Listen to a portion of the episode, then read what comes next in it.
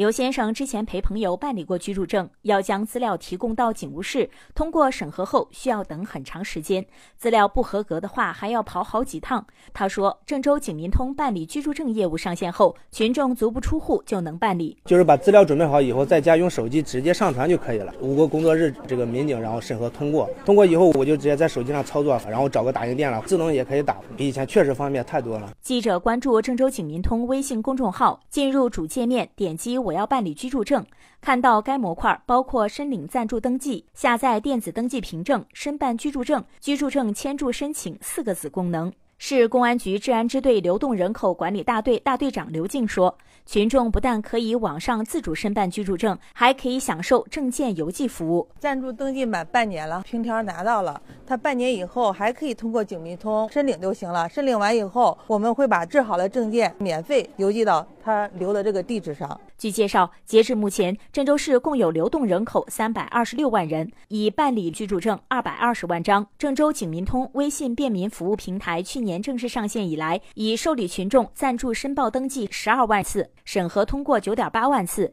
极大方便了群众办事。这次办理居住证业务，在就跑一次的基础上优化升级，简化了原有的办事程序，提高办事效率。去年的时候提出是就跑一次，但是我们今年就是借助这个警民通，一次都不。跑都能实现了。通过警民通的这个上线以后，我们主动就把这个时间压缩到十天啊，十日。就凡是通过警民通受理的这个居住证，十日内肯定能收到他的这个居住证。刘静还说，下一步他们还将针对群众办理居住证经常遇到的问题，进一步优化办理流程，真正方便群众办事。办居住证中间可能遇到更多的问题，就是房东不太愿意配合，没有时间来公安机关进行备案。考虑到这个房东也不方便，我们后续还会在警民通上开通“我是房东”，他们通过警民通来申请备案。我们要跟他签一个电子治案责任书，这样的话他也不用往我们这个警务室来跑了。